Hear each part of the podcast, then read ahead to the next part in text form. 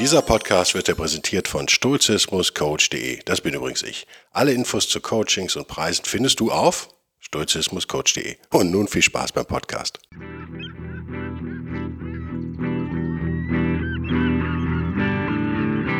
Der wilde Stoiker. Moderner Stoizismus für ein gutes Leben.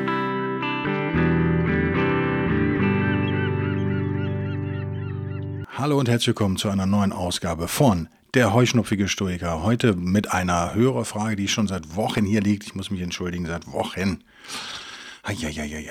Und ähm, das Thema ähm, Körper und Geist und Abhärtung, weil es auch immer wieder kommt, die Frage kommt immer wieder von euch. Und ich habe ja eine andere Meinung äh, als viele andere, die sich mit Stoizismus beschäftigen. Oder eine etwas andere Meinung. Ich möchte euch heute aber nochmal Musonius Rufus äh, ans Herz legen, was das angeht, der ein äh, wahnsinnig abgehärteter Mensch war. Und wohl auch ein wahnsinnig nervender Teil, teilweise. Was müssen wir generell nochmal als Einstieg vielleicht wissen, wenn wir über die römischen Stoiker reden? Also die Griechen lassen wir jetzt heute mal weg, wenn wir über die Römer reden, wobei Musonius auf Griechisch unterrichtet hat. Er hat selber nichts geschrieben, Musonius Rufus, sondern sein Schüler Lucius. Äh, dem verdanken wir, und dann über noch andere Umwege, also sehr fragmentarisch, bruchstückhaft verdanken wir alles, was wir über, über Musonius Rufus wissen. Und das ist ähnlich wie Epiktetus und Arian, vielleicht erinnert ihr euch, Epiktetus auch mündlich Vorträge gehalten, sozusagen äh, Lectures gegeben. Arian hat sie aufgeschrieben das Modell ist äh, genau das gleiche, wenig verwunderlich, denn Musonius Rufus war der Lehrer von Epiktetus, wissen vielleicht einige nicht. Äh, in, insofern äh, pflanzt sich die Geschichte da einfach fort. Musonius Rufus, wir haben nicht viel. Ich mag immer noch dieses Bü sehr günstige Büchlein, was es auf Amazon gibt. Man kann es nur Büchlein nennen, es ist sehr dünn ähm, mit dem Vorwort von Irvine, dem Chefstoiker äh, himself, und Cynthia King in der Übersetzung, finde ich ziemlich gut. Basiert teils auf der deutschen Übersetzung von, wie heißt der, Eichen? Eisen? Wie heißt der denn? Aus den 50ern, glaube ich. Also das ist so die gängige Übersetzung. Hat aber viel Neues dazu getan. Ich finde es eine sehr, sehr gute Ausgabe. Quasi im Selbstverlag von Irvine über Amazon erschienen spottbillig. Deswegen könnt ihr da drin rummalen, bis der Arzt kommt. Aber wie gesagt, auf Englisch, äh, ich kann euch jetzt aus dem Kopf nicht sagen, was was Vergleichbares in, auf Deutsch gibt. Also, wo unterscheidet der Bellberg sich vom Rufus? Na, was die Abhärtung angeht. Ich lese euch erstmal vor, was Musonius zu sagen hat und gebe euch dann meine Meinung. Und ihr merkt, die Brille klappt immer noch zu für die, die es auf YouTube gucken. Es ist saugefährlich. Ich habe sie mir schon mal ins Auge gepiekst. Dieses Ding ist im Eimer, Guido. Das, gehört entsorgt. Ich habe das seit 15 Jahren. Mein Mann, Mann, mindestens seit 20 Jahren. Ich benutze es eigentlich nie, außer für euch zum Lesen. Naja, gut, und ab und zu zocke ich am iPad meiner Frau, ich gebe es zu. Ähm, das ist aus den Lectures, wie sie es nennt, was ich richtig finde, die Lectures zu nennen. Die Lecture 6 wäre das. Ähm, wie man Philosophie praktizieren sollte. Was ich ja schon mal irgendwie ein ganz gutes Kapitel finde.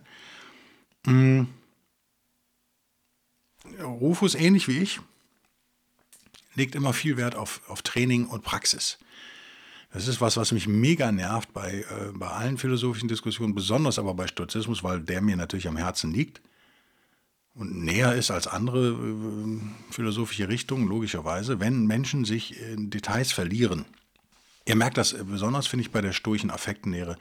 Da kann man endlos diskutieren man kann natürlich, und es macht auch wissenschaftlich, ist es völlig okay. Man kann die Griechen mit den Römern vergleichen, die Unterschiede, was Zenon, der ja von der körperlichen Substanz der Seele sozusagen ausgeht, was wir in, in Rom ja so nicht mehr finden, meines Wissens.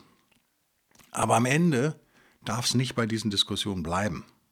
Die Diskussion, nochmal, interessant, wissenschaftlich absolut sinnvoll.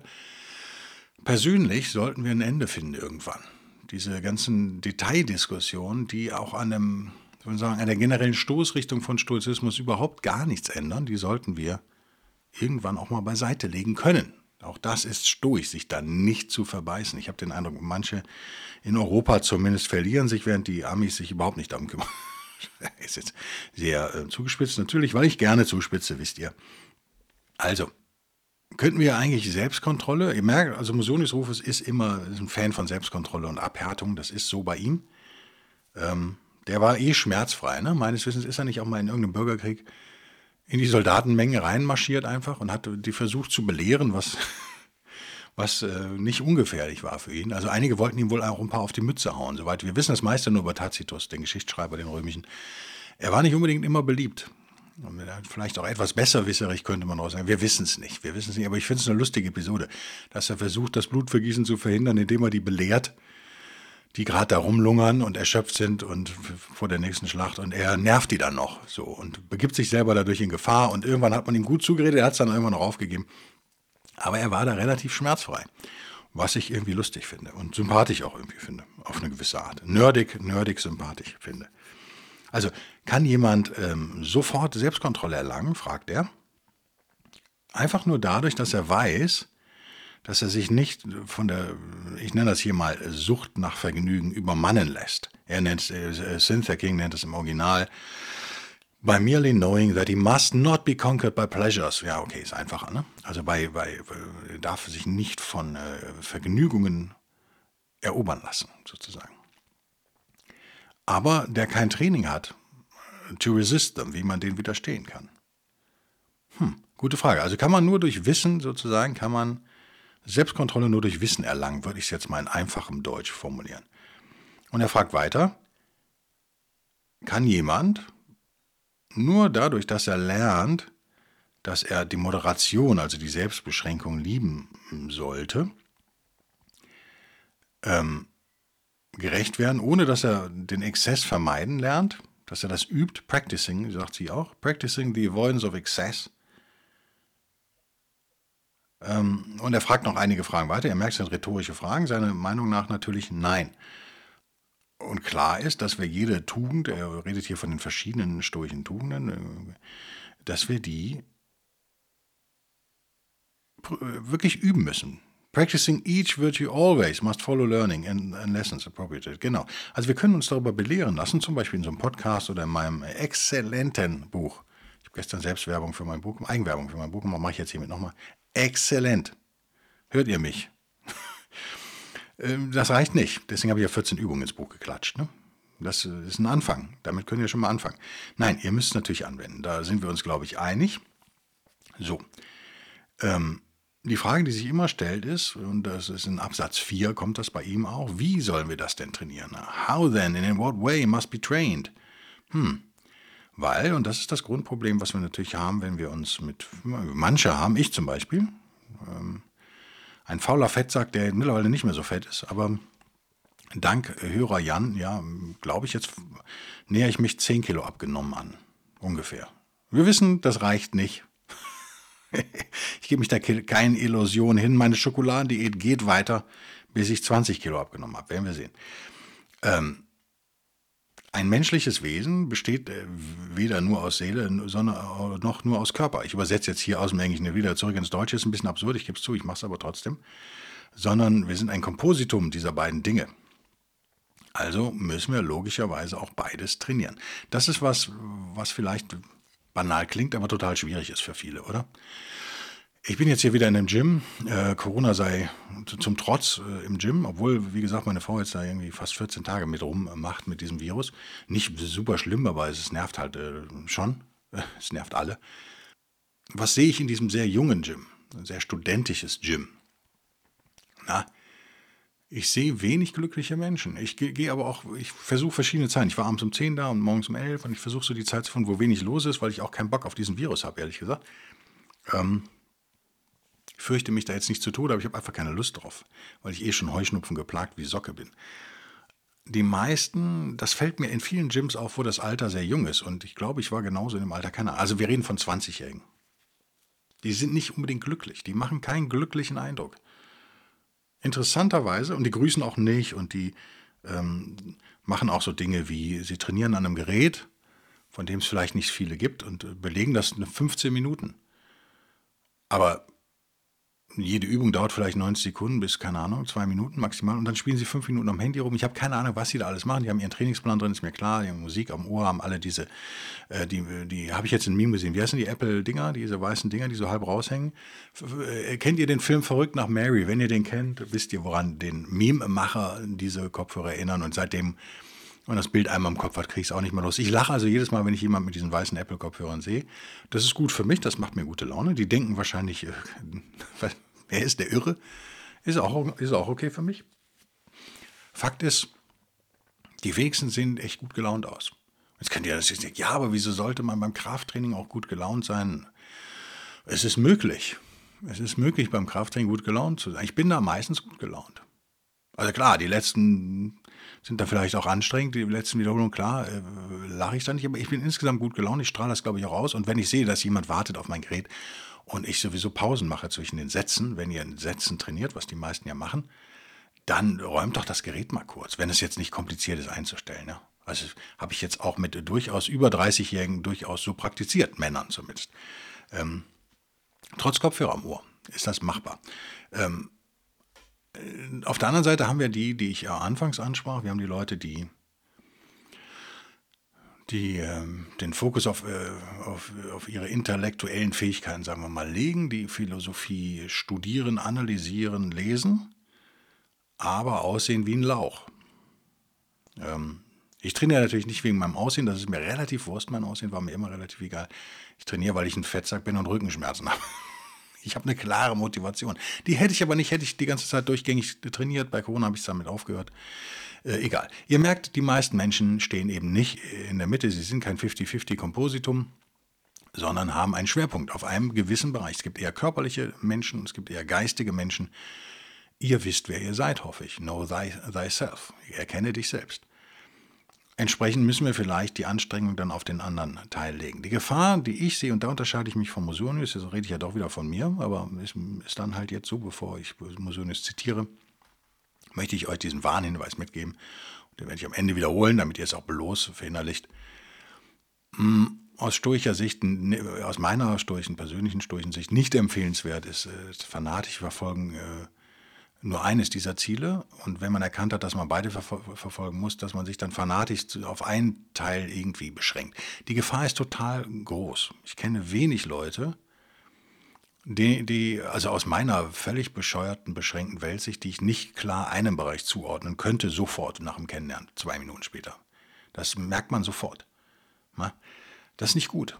Und wenn ihr euch kennt und ihr wisst, dass ihr fünfmal die Woche ins Gym geht, dann seid ihr abends müde und dann könnt ihr nur noch Netflixen oder Amazonen, dann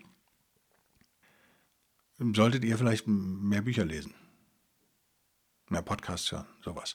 Wenn ihr aber nur Bücher lest und Podcasts hört, und, hm, dann solltet ihr vielleicht mehr trainieren. Ist nicht schwer zu verstehen, deswegen aber trotzdem weiter im Text, der Hinweis im Hinterkopf. So, also wir müssen beides trainieren, wir sind uns alle einig. Ähm, äh, Musonius Rufus, wie gesagt, andere Meinung, äh, zitieren wir ihn mal in Absatz 4 äh, der Lecture 6. Wie denn sollen wir nun trainieren? Naja, er sagt, wir sind ein Kompositum, hatten wir schon. Er sollte dann, also wer, wen meint er mit he, also er sollte eher der Student der Philosophie sozusagen. Das schließt euch Damen natürlich mit ein. Der Mensch sollte dann also richtigerweise, sagt Musonius, mehr Aufmerksamkeit auf den besseren Teil, nämlich die Seele, legen, aber er sollte sich auch um den anderen Teil kümmern oder ein Teil von ihm wird halt defektiv werden im Englischen. Also er wird Krankheiten entwickeln, er wird schwächeln. Das wollen wir nicht. Warum ist der Körper so wichtig für einen Philosophen auch? Könnte man ja fragen, ist doch völlig egal, ne? sagt Musonius. Also hier vielleicht merken, für ihn liegt der Schwerpunkt schon auf der Seele auch. Ne? Ist nicht 50-50, wie ich gesagt habe, für ihn ist es schon, keine Ahnung. Er sagt es nicht genau, 60, 40, 70, 30, wir wissen es nicht. Der Körper eines Philosophen muss auf die Arbeit sehr gut vorbereitet sein. Warum ist das so? Würde man jetzt denken, der arbeitet doch gar nicht. Doch, weil die Tugenden ihn oft als Werkzeug für die Aktivitäten des Lebens brauchen. Muss man vielleicht mal in einfaches Deutsch umformulieren. Also, wir können die Tugenden nur praktizieren. Gerechtigkeit, Stärke, Weisheit, solche Tugenden zum Beispiel, Mäßigung. Mäßigung ist natürlich mindestens in meinen Augen zu 50 Prozent eine körperliche Sache, wobei ich natürlich auf Schokoladendiät bin, wie gesagt, und ähm, ein Problem wahrscheinlich habe mit Mäßigung. es gibt ja auch Menschen, ich habe meine Meinung zur Drogensucht zum Beispiel echt total geändert. Ähm, ich hatte ja nie mit Drogen so ein Problem. Ich habe einige probiert, gebe ich zu. Aber um mich herum sind viele Leute äh, dem äh, anheimgefallen. Das ist wohl so, wenn man Generation X ist und Musiker. Das ist natürlich die nicht schlimmste Drogengeneration, aber vielleicht die zweite oder drittschlimmste. Die Post-Punks sozusagen und frühen Hip-Hopper. Da ging es dann ordentlich zur Sache. Ist heute sicherlich äh, teilweise auch noch so. Äh, meine Angst vor diesem körperlichen Verfall war halt einfach größer als meine Lust auf die Drogen. Nichtsdestotrotz kenne ich mich gut genug um zu wissen, dass ich ein Suchtproblem entwickeln kann, wenn ich möchte. Und wenn, äh, wenn das so ist, wie ich meine, dass es bei mir so ist, und vielleicht ist es bei dem einen oder anderen von euch auch so, dann muss man halt seine Süchte bewusst auswählen. Also nur mit stoischer Mäßigung dazu argumentieren, bringt aus moderner, aus meiner modernen Sicht nichts mal unter uns. Also, weil dann appelliert ihr nur an Willenskraft und Willenskraft ist endlo, endlich, nicht endlos. Vielleicht sogar eine Illusion. Ähm, Wäre aber ein anderer Podcast. Aber da müsst ihr mir jetzt einfach glauben, da verliert ihr. Das ist auch die, die, warum ich jetzt abnehme, ist genau das, dass ich eben diese ganze Diät in Anführungszeichen, das ist ja überhaupt noch nicht mal eine, aber so gestrickt habe, dass ich auf nichts verzichten muss eigentlich. Ja, das ist der Trick. Also weil ich weiß, dass ich eben äh, die Tugend der Mäßigung nicht unbedingt immer meine ist. Ich arbeite dran und ich mäßige mich, aber in, ich stelle mich keinem Kampf, den ich verlieren werde, von vornherein. Das macht keinen Sinn. Okay, kleiner Einschub wieder mal von mir, kennt ihr schon. Ähm, die Argumentation leuchtet ein, wenn wir die Tugenden nicht nur diskutieren wollen, philosophisch in Podcasts und Büchern, sondern wirklich üben wollen, dann brauchen wir den Körper, geht nicht anders. Und deswegen sollten wir den gefälligst auch trainieren. Ich stimme ihm zu. Es gibt Training, sagt Musonius Rufus weiter, das äh, gut für die so was nur gut für die Seele ist. Und es gibt aber auch ein anderes Training, das ist gut für Seele und Körper. Ihr merkt, er ist nicht so wie ich 50-50, sondern er sagt, sein, sein Schwerpunkt bleibt auf der Seele. Weil es, bei den philosophischen Studien geht es um unsere Seele. Ich würde das hier mit Geist eher übersetzen als mit Seele. Soul im Englischen hier, aber ich glaube, es ist eher Mind, also Geist gemeint als Seele. Und es gibt zwei Arten, wie wir trainieren. Einmal nur die Seele, das ist nicht so richtig gut, sagt er. Also von Fall zu Fall, ne? müssen wir moderieren. Aber es gibt auch eben Training, was gut für Seele und Körper ist. Das ist natürlich was, was wir uns näher anschauen sollen. Was könnte so ein Training sein? Naja, er führt jetzt ein paar Sachen auf. Er sagt, naja, wir trainieren die Seele und den Körper, wenn wir uns an Dinge gewöhnen, wie zum Beispiel Kälte, Hitze, Durst, Hunger, Nahrungsknappheit, ein hartes Bett, ähm,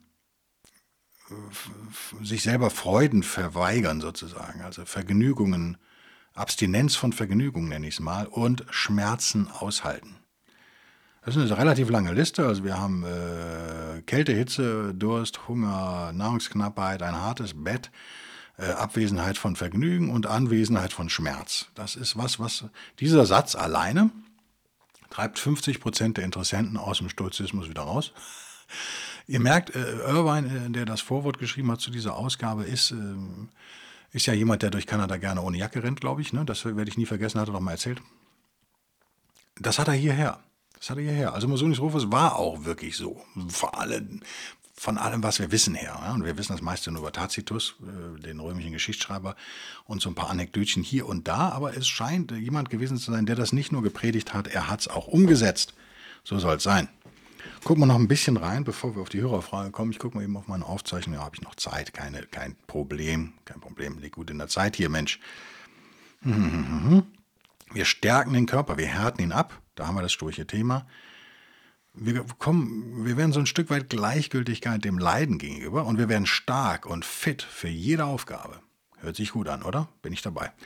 Die Seele ist genauso gestärkt, äh, diesen, ähm, durch dieses Training. Warum trainieren wir gleichzeitig die Seele, wenn wir uns diesen Härten aussetzen? Naja, ganz einfach, weil die Seele ähm, Mut aufbringen muss, erstmal sozusagen, äh, diese Härten zu ertragen und Selbstkontrolle üben muss, um bei diesen Härten zu bleiben und sich von Vergnügungen fernzuhalten, sozusagen. Also Härten ertragen, äh, Selbstkontrolle braucht nicht nur der Körper, braucht die Seele genauso. Dann unterscheidet er in zwei Schritte, damit höre ich dann auch auf, aber ich glaube, das ist ganz äh, sinnvoll und einleuchtend. Wie können wir die Seele trainieren sozusagen, weil unser Fokus bleibt auf der Seele, klar. Naja, indem wir uns die Beweise für die Dinge, auf die ich jetzt nicht im Einzelnen eingehe, er übrigens auch nicht an der Stelle, die gut sind und die schlecht sind, immer äh, zur Hand halten sozusagen. Also dass wir unser Bewusstsein für das Gute und das Schlechte schärfen. Stetig. Stetig schärfen. Dass wir wissen, und das ist nicht so ganz einfach aus stoischer Sicht, das klingt jetzt banal, ja, also vielleicht für einen Christen wäre es einfach, ein Stoiker ist es nicht ganz einfach. Warum ist das so? Naja, das ist, geht, so geht der Satz dann weiter. Weil äh, wir wollen immer in der Lage bleiben zu erkennen und die Beweise zu handeln für die Dinge, die gut aussehen, aber nicht gut sind. Ah, da haben wir das Problem. Und die Dinge, die schlecht aussehen, aber überhaupt nicht schlecht sind. Und dann müssen wir uns daran gewöhnen, dass wir die Dinge erkennen, die wahrhaft gut sind und die unterscheiden können von den Dingen, die wahrhaft nicht gut sind, sozusagen. Das ist das Problem. Es gibt Dinge, die sind gut und es gibt Dinge, die sind schlecht. Diese eindeutigen Dinge sind aber in der Minderheit wahrscheinlich. Und dann gibt es Dinge, die sehen gut aus, sind aber vielleicht schlecht für uns. Ne? Übermaß an Vergnügung zum Beispiel fühlt sich erstmal gut an. Ähm, Drogen fühlen sich erstmal gut an wahrscheinlich, sind aber nicht gut für uns. Und so weiter und so fort. Und das das müssen wir erstmal ausbilden. Das ist der allererste Schritt. Und da merkt ihr, das ist eher so eine mentale Aufgabe auch tatsächlich. Ihr könnt es auch über Erfahrung machen. Könnt mal ein halbes Jahr Heroin nehmen und dann auf Entzug gehen. Viel Spaß. Da war ein Witz. Äh, dann lernt ihr das auch. Ne? Mhm. Wir können diese Aufgabe aber durchaus geistig alleine bewältigen, mit Hilfe, wie ihr, wie Cynthia immer sagt, der Seele. Ich äh, bleibe bei Bewusstsein eher. Es geht weniger um eine Seele. Über die könnten wir auch diskutieren, gibt es überhaupt eine oder nicht. Ähm, wahrscheinlich ja nicht, aber okay. Was ist der zweite Schritt? Ja, der zweite Schritt ist ähm, konkret anwenden, dass man nicht mehr, dass man aufhört zu fliehen von den Dingen, die schlecht aussehen. Das bleiben wir ganz banal heute, bleiben wir körperlich, das harte Bett. Ähm, Nahrungsknappheit, äh, ne? also freiwillige Nahrungsknappheit, logischerweise. Ja, wir reden nicht von hungernden Kindern in Afrika, wir reden von Fettsäcken im Westen wie uns. Die ähm, Fettsäckinnen, gibt es das Wort? Ich habe es gerade gefunden, es gibt es jetzt. Fettsäcke und Fettsäckinnen, die ja, dort dem, äh, dem Schmaus also wohl geneigt sind sozusagen. Für die wäre es ganz sinnvoll, mal freiwillig ein bisschen zu verzichten und nicht mehr auf das zuzurennen, was scheinbar gut ist für uns und wegzurennen von dem, was scheinbar schlecht ist. Für uns auch hier vielleicht an der Stelle so eine Art sturcher Vorbehalt wieder. Nicht sofort ähm, da sind wir wieder bei der Affektlehre, oder? Ein bisschen. Egal. Nicht sofort jedem Affekt hinterher zu rennen, sich nicht kontrollieren zu lassen von Affekten. Musonius sagt es am Anfang ja auch, sich nicht, nicht, äh, nicht ich sage ja immer, zum Sklaven werden. Darf man das überhaupt noch sagen? Ist das politisch korrekt? Ich finde, ist, man muss es so krass sagen, weil das, wir sind Sklaven unserer Leidenschaften, sage ich ja manchmal, aber wir sind auch Sklaven unserer Affekte tatsächlich. Ah, haben wollen. Ah, wir sind da immer noch in diesem Kleinkindhaften irgendwie verhaftet, finde ich. Das ist nicht ganz banal das zu üben. Und üben ist das Stichwort. Üben, üben, üben. So, was schreibt er hier? Okay, wenn wir das geschafft haben, quasi Schritt 3, ja, für ihn ist es noch Schritt 2, äh, für mich ist Schritt 3, dann, dass wir auf jeden Fall die Dinge, die wirklich komplett schlecht sind und die mh, vermeiden. Also wirklich zu 100 Prozent. Ihr merkt, das ist so eine Stufe. Wir gewöhnen uns gewisse ähm, Askese an, wir gewöhnen uns eine gewisse Abhärtung an. Wir trainieren unseren Geist immer besser darauf zu erkennen, was riecht gut, ist es aber eigentlich nicht. Es wird uns am Anfang nicht immer gelingen, das zu vermeiden, aber immer besser. Wir trainieren unseren Geist genauso gut darauf zu erkennen, was ist eigentlich schlecht, was habe ich bisher vielleicht vermieden, was würde ich gerne instinktiv, kleinkindlich durch Weglaufen vermeiden. Dem geben wir Raum durch, ein, durch eine stoische Pause, wie ich es nenne. Ich glaube, das habe ich erfunden, oder? Stoische Pause. Weil ich für mich was anderes als der stoische Vorbehalt. Aber ihr wisst, was ich meine. Ich reagiere nicht sofort auf diese äh, Instinkte, Affekte, nennt es wie ihr wollt. Und dann als Steigerung vermeide ich wirklich das, was schlecht ist. Absolut. Absolut. Zu 100 Prozent. Und das Gute umarme ich auch zu 100 Prozent sozusagen. Aber ich glaube, die Hauptaufgabe besteht darin, das wirklich einmal als schlecht erkannte zu 100 Prozent zu vermeiden. Wow. Okay, Musonis Rufus, wir, wir, er kommt zu kurz in der Sturchendiskussion. Ich habe mir jetzt vorgenommen, dass er ein bisschen mehr beleuchtet wird. Er ist ein super interessanter Typ. So nerdig, und lustig einerseits und wird dann kritisiert von Martha äh, Nussbaum und solchen Leuten. Er ist nicht feministisch genug, aber mein Gott, wir reden. Ich, ich sage dazu nichts mehr. Es ist lächerlich. Es ist wirklich lächerlich. Mehr kann ich dazu nicht sagen. Weil die Leute, das ist eben die postmoderne ähm, Dekonstruktivismus, aber hauptsächlich postmoderne. Derrida und andere Genossen. Für die zählt halt der Kontext nicht mehr. Das ist grausam. Man muss Museums Rufus im Kontext sehen. Ich merke gerade, der kläffende Hund ist wieder da. Ich weiß nicht, ob ihr ihn hört. Ein ganz süßer Hund, muss man sagen. Ich bin nicht so ein, also ich möchte keinen Hund haben. Ich finde es irgendwie, ich finde es unappetitlich, mit einem Hund zusammenzuleben. Ich mag Hunde aber. Komischerweise mögen Katzen mich mehr. Aber Hunde mögen mich auch so häufig. Aber Katzen lieben mich aus irgendwelchen Gründen. Keiner weiß warum. Kommen die immer an. Sind riesen Fans von mir. Und ich bin immer so, mh. Hm. Vielleicht finden die das gut, keine Ahnung. Vielleicht sind, sind Katzen so, wer weiß. Äh, der kläfft jedenfalls nonstop. So, jetzt gehen wir mal hier rein. Ich mache mal wieder den alten Trick für die Mac-User unter euch in, wie heißt das Programm jetzt eigentlich? Text Edit. Früher hieß es mal Simple Text. So alt bin ich schon. Wenn ihr das unformatiert macht, könnt ihr einfach mal Apfel Plus drücken, dann wird die Schrift größer. Im ganzen Text. Cool, oder? Weil es ja unformatiert ist. Cool. Apfel Minus halt. Es ist ja aber nicht mehr Apfel. Apple hat es ja gerne. Sie sind weg. Die haben ihr Brand zerstört. Es ist ja Propeller oder wie ich es nenne, Brokkoli. Ihr drückt die Brokkoli-Taste. Plus wird es größer, Brokkoli minus wird es kleiner. Der hat ganz viele Fragen, der, der Hörer. Die erste kann ich direkt abbügeln, ganz brutal durch. Er schreibt, wie passen Stoizismus und Religion zusammen? Für mich gibt es viele Parallelen zwischen der christlichen Denkweise und der Stoischen. Ach, tatsächlich, mein Lieber. Mein lieber S, ich nenne ihn nur S. Ich habe Angst, dass seine Frau ihn sonst haut. Äh, also werdet ihr gleich verstehen, warum. Ähm, die, die Dinge sind bei beiden vorher bestimmt. Ist das so im Christentum? Die Aussage, Gott wird es schon richten, ist ja auch irgendwie stoisch. Ja, dazu nur ein Satz. Das haben die, Sto die Christen von den Stoikern ja übernommen. Also ist die Ähnlichkeit wenig verwunderlich. Wenn man was von dem einen klaut, dann riecht das halt wie das eine. Hm, nicht, nicht groß verwunderlich. Ich würde mich freuen, wenn du das Thema zum Thema machst. Vielleicht hast du ja auch schon mal eine Folge darüber gemacht. Ja, mein Lieber, habe ich gemacht, musst mal googeln. Oder geh auf der wildestürker.de, da gibt es ähm, Podcast, klick drauf und dann sieht man alle Folgen. Man muss, glaube ich, ein bisschen scrollen, weil so viele sind mittlerweile, aber okay. Es gibt mindestens eine Folge zu, zu Christentum und Stoizismus. Mindestens eine, ich glaube sogar zwei.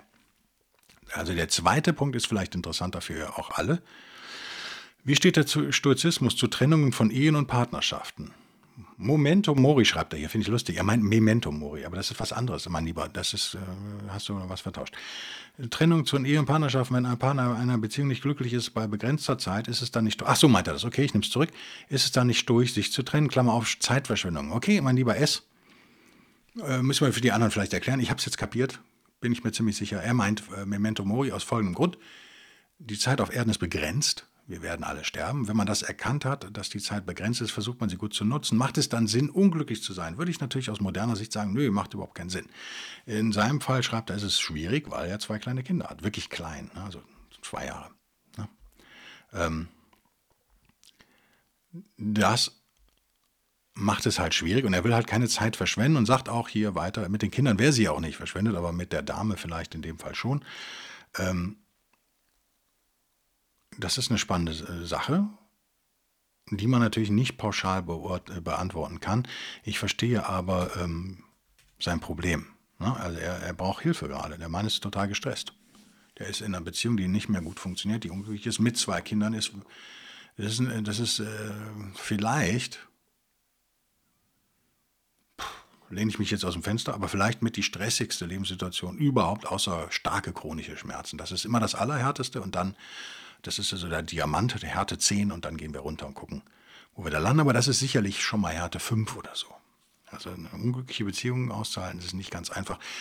Es gibt keine stoische Antwort darauf. Eher, wenn neigen, also mein, von meinem Wissensstand her, neigen die Stoiker eher dazu, zur Monogamie, zur Ehe tatsächlich auch. Masonius Rufus war ein großer Freund der Ehe, wenn ich mich recht erinnere, auch ein Feind von Sex vor der Ehe, was in altem Rom mit seinen doch lockeren Sitten teilweise natürlich auch zur Belustigung führte. Äh, die Stoiker wurden ja eh oft ausgelacht für viele Dinge, das ist auch in Ordnung so. Ähm, das Ziel der Stoiker war ja Glück, unter anderem. Tugend und Glück. Und in der Tat kann man viel dafür sagen, dass äh, man kann relativistisch und postmodern werden und sagen, ja, jeder ist individuell und jeder ist anders. Man kann aber auch schon allgemeine Regeln aufstellen, was die Stoiker machen. Ich auch. Äh, bin ein Fan von äh, Absolutheiten teilweise. Äh, trotzdem scheue ich mich hier vor einer Antwort, wie er merkt. Äh, ich meine es gefühlsmäßig von dem, was ich so die letzten Jahre alles gelesen habe über Stoizismus und alte Stoiker und antike Stoiker und moderne Stoiker, äh, tendenziell eher in die Richtung Monogamie gehen und tendenziell eher in die Richtung gehen, eine Ehe auch durchzuziehen, sozusagen. Das ganz durch, durchzuziehen. Und ähm, Zeitverschwendung klingt mir zu sehr nach Epikur hier auch irgendwie, oder? Es klingt zu sehr nach Vergnügungssucht im Negativen. Aber, aber, aber, aber, aber, wenn eine Beziehung echt kaputt ist und nicht mehr funktioniert, dann sollte man sie beenden. Das ist meine persönliche Sicht. Es macht keinen Sinn.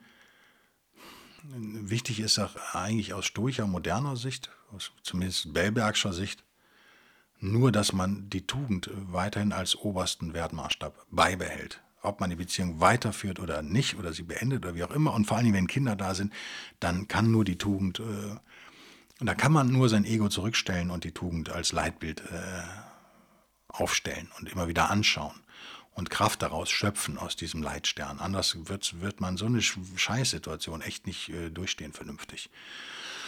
Ähm, ihr kennt es alle, ne? Streits sind unschön. Man sagt unschöne Dinge, man macht unschöne Dinge, man macht viel Quatsch.